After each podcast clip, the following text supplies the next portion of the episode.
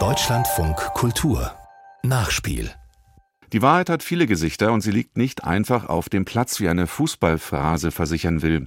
Die Geschichte, an die wir gleich erinnern, belegt das. Vor 90 Jahren kamen in Deutschland die Nationalsozialisten an die Macht. Schon ein Jahr zuvor, 1932, hatte sich ein prominenter Fußballspieler des Hamburger Sportvereins der Nazi-Partei angeschlossen.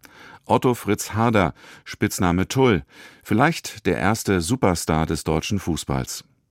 Er machte nach seiner beeindruckenden Mittelstürmerlaufbahn noch einmal Karriere. Das ist die andere, die dunkle Wahrheit. Für die stand er nach dem Zweiten Weltkrieg vor Gericht. Vom Fußballidol zum KZ-Kommandanten. Das Feature von Werner Nording beginnt eingangs der 20er Jahre des vergangenen Jahrhunderts. 1919 schlossen sich drei Vereine zum Hamburger Sportverein zusammen. Dies ist eines der ersten Mannschaftsfotos. Otto Hader sticht auf dem Foto hervor. Groß, kräftig, der typische Mittelstürmertyp, erzählt der Leiter des HSV-Museums Nico Stöfhase beim Rundgang durch das Museum. Er wollte immer die Tore schießen, das hat er auch in großer Zahl getan. Eben, also zunächst natürlich in Braunschweig, dann natürlich im Wesentlichen hier bei uns in Hamburg und eben auch für die Nationalmannschaft, ja. Hader ist im niedersächsischen Braunschweig aufgewachsen. Der HSV lockte das Fußballtalent nach Hamburg, indem ein reicher Sponsor Hader unter der Hand eine Versicherungsagentur einrichtete. Denn offiziell war Fußball damals noch Amateursport. Der Transfer machte sich bezahlt. Als Mittelstürmer schoss Hader fast 400 Tore für den HSV und sorgte dafür, dass die Hamburger mit ihm zweimal deutscher Fußballmeister wurden. In den 20er Jahren entwickelte sich Hader regelrecht zum Fußballidol.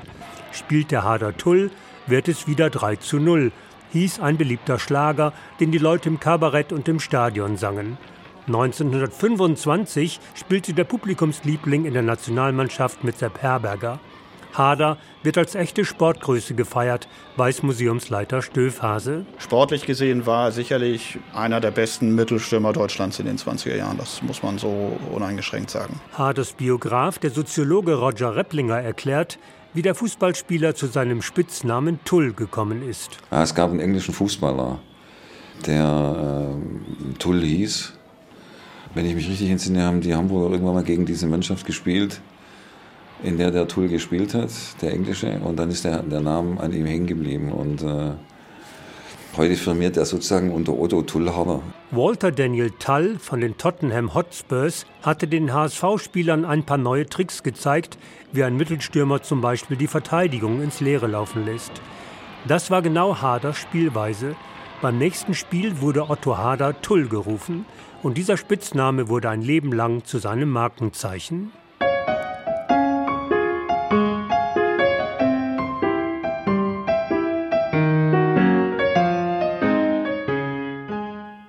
1927 wurde Hader in einem Stummfilm sogar als der König der Mittelstürmer gefeiert.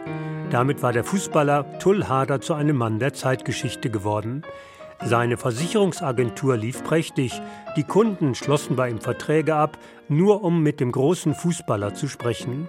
Sogar eine Zigarettenmarke trug seinen Namen.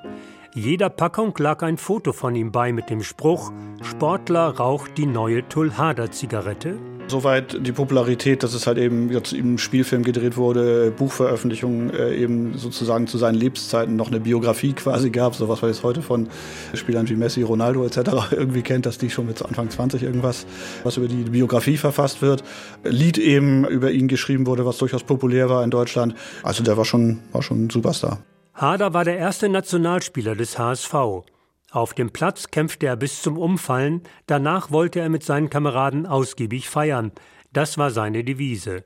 Doch mit 39 Jahren war Schluss. Er war zu alt und wurde nicht mehr aufgestellt.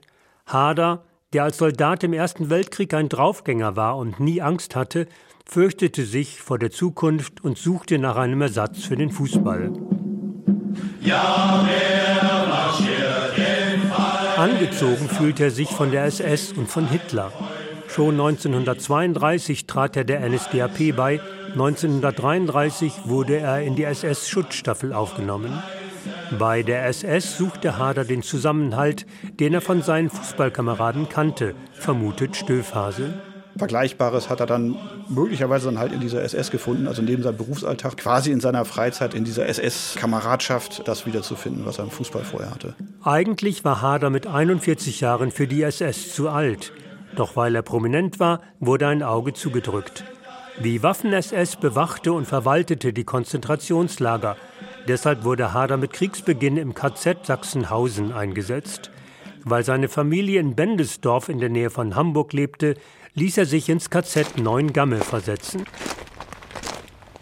Auf dem riesigen Gelände des Konzentrationslagers Neuengamme waren von 1938 bis 1945 mehr als 106.000 Gefangene interniert, erzählt der langjährige Archivar der Gedenkstätte Neuengamme, Reimer Möller beim Rundgang. Hader war zuerst Hundeführer, dann musste er sich in der Lagerverwaltung um die Kleiderkammer und die Geräteausgabe kümmern. Wie in allen KZ wurden die Häftlinge auch in Neuengamme durch übermäßige Schwerstarbeit und mangelhafte Ernährung systematisch vernichtet. Mehr als 40.000 starben. Weil es in Neuengamme Kleierde gab, baute die SS dort die größte Ziegelei Europas auf. Die Häftlinge mussten Ziegelsteine brennen, es wurden aber auch Möbel und Ersatzteile für Pistolen hergestellt. Möller zeigt auf ein provisorisch überdachtes Gebäude, das man in der Ferne sieht. Das ist der Bunker des KZs, also das ist ein kleines Zellengebäude gewesen und in dem Gebäude sind viele Häftlinge umgebracht worden. Was Hader im KZ Neuengamme zu sehen bekam, schockierte ihn offensichtlich nicht. Die SS hatte ihm eingeimpft, dass er es als Wachmann im KZ mit den Feinden des deutschen Volkes zu tun hat. Die müssten in den Lagern gebrochen, erniedrigt und beim geringsten Widerstand liquidiert werden. Hader machte seine Arbeit, war aber weiter als der populäre Torjäger gefragt. So tauchte er beim Endspiel der deutschen Fußballmeisterschaft 1941-42 im Berliner Olympiastadion als Gesprächspartner in einer Radioreportage auf. Der Reporter bat Hader, das Tor zu kommentieren, das der Schalker Nationalspieler Hermann Eppenhoff gerade geschossen hatte. Und Tull Harder, Sie als Mittelstürmer, was sagen Sie denn zu dem Tor von Eppenhoff? Wie hat Ihnen das gefallen? Er ging direkt unter die Latte, und äh, circa von 16, 15, 16 Metern war ein feiner Durchbruch. Das war so ein Ding, wie man das so früher Zeiten gewohnt war. war das so richtig Darüber können Sie natürlich am besten sprechen. jawohl. So ganz nach Ihrem Geschmack, ja, Harder, was? Sagen, ja. War richtig gemacht, sehr gut gemacht. An Haders Arbeitsplatz im KZ Neuengamme verlief das Leben dagegen menschenverachtend und zynisch. Wir haben dann irgendwann, als das Lager mal größer wurde, die Toten nicht mehr auf öffentliche Friedhöfe gefahren, sondern hier im Lager verbrannt, weil das billiger war und dann die Asche der Häftlinge im landwirtschaftlichen Betrieb gebracht, der ganz am Anfang des Geländes ist. Also da gibt es auch Treibhäuser, da wurden Tomaten gezogen für den Bedarf der SS-Kaserne. Berichtet der Archivar Reimer Müller. Hader blieb fünf Jahre in Neuengamme. Als SS-Mann hatte er Einblick in alle Bereiche. Aus Berichten weiß man, dass Hader in der Kleiderkammer eine ruhige Kugel schob. Ein Herz für die Häftlinge hatte er nicht, urteilt Repplinger. Er war eher auf seinen eigenen Vorteil bedacht und wirtschaftete stets in die eigene Tasche. So verscherbelte er das bisschen Streu in den dünnen Häftlingsmatratzen auf eigene Rechnung. Und als Verantwortlicher der Wäschekammer nutzte er seine Position, um der Wäscherei eines ehemaligen HSV-Mannschaftskollegen Aufträge zuzuschanzen. Ich glaube, das zieht sich durch die Handlungsweise der SS in den Konzentrationslagern durch, dass sie versuchen, äh, Geld herauszuschlagen, wo es irgendwie geht. Und das hat er auch gemacht. Sogar aus dem Fußballspielen soll er noch seine Vorteile gezogen haben. Häftlinge aus der Küche, dem Lazarett und der Wäscherei, die noch die Kraft hatten, Fußball zu spielen, hatten sich aus Lederresten einen Ball genäht und brauchten noch eine Blase. Sie baten den Fußballer Hader, doch der ließ sich diese Gefälligkeit mit einer großen Anzahl von Zigaretten bezahlen, die das Zahlungsmittel im KZ waren.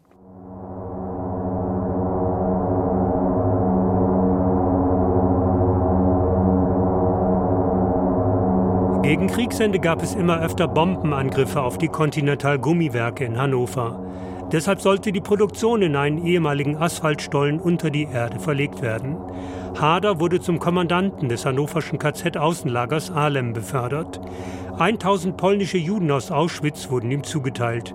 Diese Häftlinge mussten wie Arbeitssklaven den alten Asphaltstollen erweitern. Mosche Mizinski, der damals noch keine 20 Jahre alt war, hat das Lager überlebt. In dem Film Hölle auf Erden, der Gedenkstätte des KZ Ahlem, beschreibt er die Situation, unter denen die Häftlinge arbeiten mussten. Wir haben gearbeitet in Conti zwölf Stunden Eine Schicht ist gegangen und der andere ist zurückgekommen. Wir waren tausend Leute, die sind gekommen aus Auschwitz, sind geblieben vielleicht über 200. Fast 800 Häftlinge starben durch die Schwerstarbeit. Bei Luftangriffen konnten die Menschen, die in der Umgebung des KZ Ahlem wohnten, den Stollen als Bunker nutzen. Die Zeitzeugin Ruth Gröne war damals elf Jahre alt. Wir haben also auch die Gefangenen arbeiten sehen. Sie sahen sehr, sehr abgemagert und verhungert aus. Sie hatten diese dünnen Drilligsachen an, diese blau-weiß gestreiften Sachen. Sie hatten nur Fußlappen um die Füße und Holzpantinen. Und die sahen sehr, sehr hungrig aus, abgemagert. Also man kann schon sagen, einige, wo man so sagt, Muselmänner, die dem Tode nahe waren. Die Temperatur in den Stollen betrug 10 Grad, die Luftfeuchtigkeit 85 Prozent. Die Häftlinge wurden so lange geschunden, bis sie starben, sagt Repplinger. Das war Arbeit, die einerseits wichtig war, um den Krieg weiterzuführen und gleichzeitig dazu diente, die Leute umzubringen. Um die Häftlinge zu bewachen und zu bestrafen, setzte Hader Schwerkriminelle ein, die selbst Häftlinge waren. Diese Kapos bekamen zur Belohnung mehr zu essen und erledigten dann die Drecksarbeit. Die ganze Struktur der Konzentrationslager war, dass die SS nicht in das Innenleben der Konzentrationslager eingreift, sondern dass das die Häftlinge selber organisieren, dass sie sich sozusagen gegenseitig umbringen. Die Schule, die der in Neuengamme durchlaufen hat, hat er in Ahlem weitergeführt. Das Waschhaus war die Folterkammer in Ahlem, in dem die Kapos die Häftlinge wegen geringster Vergehen gequält und totgeschlagen haben. Das ist ein Raum des Mordes. Also in dem Raum sind Morde passiert. In dem Raum sind Häftlinge ermordet worden dass sie mit Wasser vollgepumpt worden sind, bis sie quasi geplatzt sind oder sie sollten sich selber aufhängen. Ja. Viele begingen tatsächlich Selbstmord. Hader war der Kommandant, doch er will von diesen Verbrechen nichts gewusst haben. Er zeichnete die Strafen ab, die andere dann vollstreckten, und ließ den Kapus freie Hand. Doch selbst war er kein Totschläger, wie Henry Wax aus Kanada berichtete, der das Lager überlebt hatte. In einem Filmdokument berichtete der frühere KZ-Häftling, dass sein Bruder und er eines Nachts bei einem Alarm nicht aufgestanden waren und sich versteckt hatten. Sie wurden entdeckt und sollten erschossen werden. And as they come there, the alarm is called off. In dem Augenblick war der Alarm zu Ende und der Lagerkommandant ist rausgekommen und er fragte, was los war. Sie erzählten ihm, dass wir uns versteckt hatten und er sagte, lass sie gehen. Ich sage Ihnen, ich war so oft dem Tod nahe. Es ist unglaublich. Diese Aussage sollte Hader nach dem Krieg vor dem Tod durch den Strang retten. Das hieß aber keineswegs, dass Hader sich besonders um die Häftlinge gekümmert hätte. Viele Häftlinge sind verdurstet, weil das Wasser von außerhalb herangebracht werden musste und Hader unfähig war, das zu organisieren. Durch den Wassermangel und das Ungeziefer wurden viele Krankheiten verbreitet, erinnert sich Wax. Und das Schlimmste, das Allerschlimmste, was es gab, das waren die Läuse. Meine beiden Beine waren total zerfressen, voller Löcher, wie durchgebohrt bis zu den Knochen. Alles voll, alles Läuse, Läuse, Läuse. Wie Repplinger berichtet, hatte Hans Harden, Hader Stellvertreter im Lager, den Kommandanten für die unhaltbaren Zustände im KZ Ahlem verantwortlich gemacht. In einem Brief an seine Frau hatte Haden sich über Hader bitterlich beschwert. Dass der äh, säuft, dass der undiszipliniert ist, dass er das Lager nicht im Griff hat, dass er die Kapos nicht im Griff hat. Der war abends im Casino oder irgendwo und hat sich ein hinter die Binde gegossen und ist morgens nicht früh aufgestanden.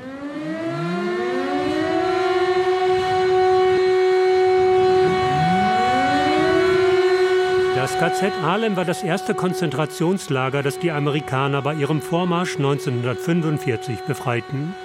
Unter den US-Soldaten war auch der Militärkorrespondent Henry Kissinger, der spätere amerikanische Außenminister. In einem Video der KZ-Gedenkstätte Ahlem spricht Kissinger darüber, dass in den Kojen tote Häftlinge neben Lebenden lagen und auf dem Gelände halb verhungerte Gefangene, die starben. Meine Division war die ersten Truppen, die hier einmarschierten. Und so sah ich Alem als einer der ersten Amerikaner und als der Erste, der die Aufgabe hatte, etwas dafür zu tun. Es war eine der schrecklichsten Erfahrungen des Krieges. Weil die Häftlinge, die in Ahlem noch lebten, nicht zu essen hatten, gingen die Amerikaner von Haus zu Haus, berichtet Repplinger, um in der Nachbarschaft Lebensmittel zu besorgen. Dann machen die die Türe auf, die Deutschen, die Ahlemer, und sagen, da saßen lauter Gauner, denen geben wir nichts. Dann ziehen die die Waffe und sagen, entweder sie geben uns Lebensmittel oder dann holen die ihre Lebensmittel. Die waren davon überzeugt, dass da lauter, was weiß ich, sitzt. Mörder, Vergewaltiger. Also das war der Eindruck, der in der Öffentlichkeit erweckt wurde. Noch bevor die Amerikaner Ahlem befreiten, wurde Hader im März 1945 nach Uelzen versetzt, um dort die Gleise des Güterbahnhofs nach einem Bombenangriff zu reparieren. Der Archivar der Gedenkstätte Neuengamme, Reimer Möller, erzählt, dass die SS das KZ Neuengamme ohne Häftlinge und ohne Unterlagen an die Engländer übergeben wollte. Alle Papiere, die verräterisch waren, wurden verbrannt. Die Gefangenen wurden wegtransportiert. Über 10.000 Häftlinge sind zunächst in den Hafen von Lübeck transportiert worden und von da mit Zubringerschiffen auf zwei große Schiffe verbracht worden, die dann von der Royal Air Force zerstört worden sind. Das ist dann die zweitgrößte Schiffskatastrophe der Menschheit geworden. Allein an Bord der Kap Arkona und des Frachters Thielbeek ertranken in der Neustädter Bucht bei Lübeck mehr als 7000 KZ-Häftlinge. Hader war Transportkommandeur und hat eben Eisenbahntransporte beaufsichtigen müssen und musste dafür sorgen, dass sie richtig ans Ziel kommen, nach Lübeck.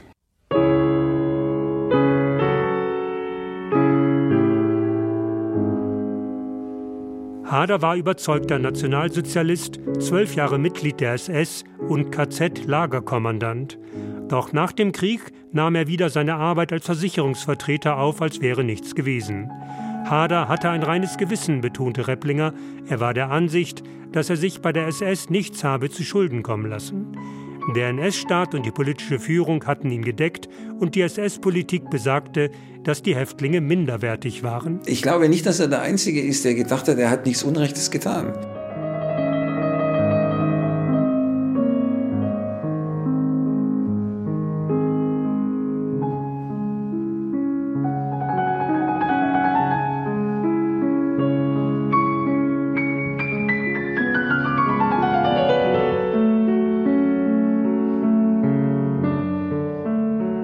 Für Nico Stöfhase, den Leiter des HSV-Museums, ist es eindeutig, dass der Fußballstar Tull Hader zum Nazi-Verbrecher geworden ist. Natürlich war er Verbrecher, denn letztendlich war er jahrelang zunächst im Konzentrationslager Neuen Gamme tätig als Wachmann, aber dann eben auch in der Lagerverwaltung, hatte da auch mit Kontakt mit Häftlingen, hat natürlich ganz genau gesehen und gewusst, was letztendlich dieses System Konzentrationslager halt eben mit den inhaftierten Menschen macht, dass da massenhaft gemordet wird. Also steht für mich absolut außer Frage, dass er natürlich um dieser Verbrechen wusste und durch sein Handeln dazu beigetragen hat. Gar keine Frage für mich. Was macht die Fußballbraut am Sonntagnachmittag? Oh Gott, was fängt sie da Nach dem Krieg wurde Hader von den Briten verhaftet. Er saß ein Jahr in Untersuchungshaft, bevor ihm 1947 der Prozess wegen Kriegsverbrechen gemacht wurde. Das britische Militärgericht saß im Curio-Haus, einem bekannten Hamburger Gesellschafts- und Veranstaltungsgebäude, wo der HSV immer seine Meisterschaftsfeiern veranstaltet hatte. Tull Hader war das Gebäude gut bekannt. In einer eidesstattlichen Erklärung für das Gericht hatte er geschrieben, Trotzdem mir gesagt worden ist, dass einige hundert Gefangene verhungert sind, war das Essen im Lager sehr gut und reichlich. Die polnisch-jüdischen Konzentrationshäftlinge bekamen zum Beispiel dreimal so viel Fleisch wie deutsche Zivilpersonen. Die Gefangenen konnten, wenn ich im Lager war, jederzeit zu mir sprechen. Und im Prozess fügte Hader wörtlich hinzu, ich glaube, dass die Häftlinge froh waren, etwas zu tun zu haben und nicht arbeiteten, weil sie dazu grausam gezwungen worden wären. Mit der Wahrheit hat das nichts zu tun. Repplinger erklärt diesen Realitätsverlust damit, dass Hader als KZ-Kommandant damit rechnen musste, zum Tode verurteilt zu werden. Das ist der Versuch, sein Leben zu reden. Der weiß, er redet um Leben und Tod. Es geht darum, werde ich hingerichtet oder nicht. So, der will nicht hingerichtet werden. Also versucht er sich mit allen Mitteln rauszureden und denen Angebote zu machen, um Gründe zu finden, ihn nicht hinzurichten. Darum geht's. Während der Verhandlung distanzierte Hader sich nicht vom Nationalsozialismus und bekannte sich nicht schuldig. Allerdings gab er zu, dass er als Lagerkommandant dafür gesorgt hatte, dass die Häftlinge die schwere Arbeit machen mussten, an der sie starben. Und er bestätigte, dass das Lager leer werden musste. Von den 1000 Häftlingen in Ahlem, zumeist polnische Juden, haben nur 250 das KZ überlebt. Vermutlich war es Haders Position als Fußballstar, die das britische Militärgericht beeindruckte. Prominente Fußballerkollegen aus ganz Deutschland hatten Hader als stets fairen Sportsmann und Vorbild für die Jugend gelobt, bei Stöphase. Und da hatte ich natürlich dann eben auch diese Verbindung zu dann sehr einflussreichen Personen im DFB, die dann halt eben in führenden Positionen waren, irgendwie beigetragen. Da gab es halt eben auch dann zahlreiche Unterstützungsschreiben. Hader selbst hatte dem Gericht geschrieben, er sei in der europäischen Sportwelt als Tull Hader, Mittelstürmer des HSV und der deutschen Nationalmannschaft bekannt. 15 Mal habe er die deutschen Farben in fast allen europäischen Staaten vertreten und auch in England. Hader entkam tatsächlich dem Tod durch den Strang. Das britische Militärgericht verurteilte ihn lediglich zu 15 Jahren Zuchthaus. Nach nur vier Jahren war er aber schon 1951 wieder auf freiem Fuß, berichtet Repplinger. Für die Geschichte von Haber sind solche Sachen wichtig, dieser öffentliche Druck, die Leute rauszulassen. Nach einem Bruchteil der Strafen, zu denen sie verurteilt worden sind, kommen die dann da raus. Und da gehört er auch dazu. Irgendwann lassen sie ihn auch raus. Der Druck ist enorm. Von der Bundesregierung angefangen, mehr oder weniger über alle Parteien hinweg, Öffentlichkeit, Zeitungen und so weiter. Und dann kommt er da an Weihnachten raus. Beim HSV wurde der frühere Nationalspieler mit offenen Armen empfangen. Seine Vergangenheit wurde nicht angesprochen. Bis zu seinem Tod war Hader ein gern gesehener Gast im HSV-Stadion, im Vereinsheim vor und nach den Fußballspielen und bei den Treffen der alten Herren, berichtet Stöfhase. Die Zeit seiner Kriegsverbrechen, es wurde einfach komplett ausgeblendet. Also wurde vollkommen reduziert eben auf den Sportler, der halt eben in den 20er Jahren und die Bedeutung, die er da als Sportler hatte für den HSV. Als Hader 1956 im Alter von 63 Jahren starb, versprach der erste Vorsitzende des HSV, Karl-Heinz Mahlmann, den guten alten Tull als einen der Großen in Ehren zu halten. Es war also dann eine große Vereinsbeerdigung, wie sie halt damals eben für große Vereinsgrößen oder Sportgrößen dann halt eben üblich war. Also tatsächlich mit Jugendmannschaften, die Spalier standen, HSV-Fahne auf dem Grab. Auch da wieder die reine Reduzierung eben auf die sportlichen Leistungen, die er halt eben für den Verein erbracht hat und die Titel, die er halt eben gewonnen hat. Und der Sportsmann, der er halt eben vermeintlich war.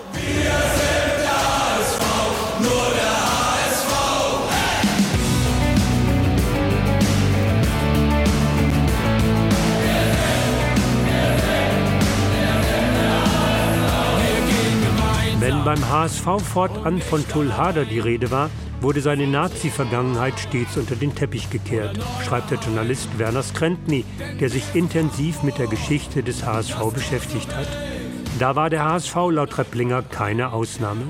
Ich würde sagen, das gilt für einen Großteil der Bevölkerung. Die Wahrnehmung, dass man das besser ausblendet, dass man da nicht dran rührt, dass man das ruhen lässt, ja, war die Mehrheit, war die Meinung der Mehrheit. Noch 1987 taucht in der Chronik 100 Jahre HSV nur die halbe Wahrheit auf, als Haders Vergangenheit als KZ-Kommandant in Hannover-Ahlem mit keinem Wort erwähnt wurde. Hier hieß es lediglich, der exzellente Kicker verehrte sich im Dschungel nationalsozialistischer Herrschaftsstrukturen und war zwischenzeitlich Aufseher am KZ Neuengamme. Noch bis zum Jahr 2000 wollte der HSV nichts von der braunen Vergangenheit seines Spitzenspielers wissen. Erst mit der Gründung des HSV-Museums 2004 hat der Verein damit begonnen, sich ernsthaft mit Tullhade auseinanderzusetzen, einem Fußballstar, der zum KZ-Kommandanten wurde.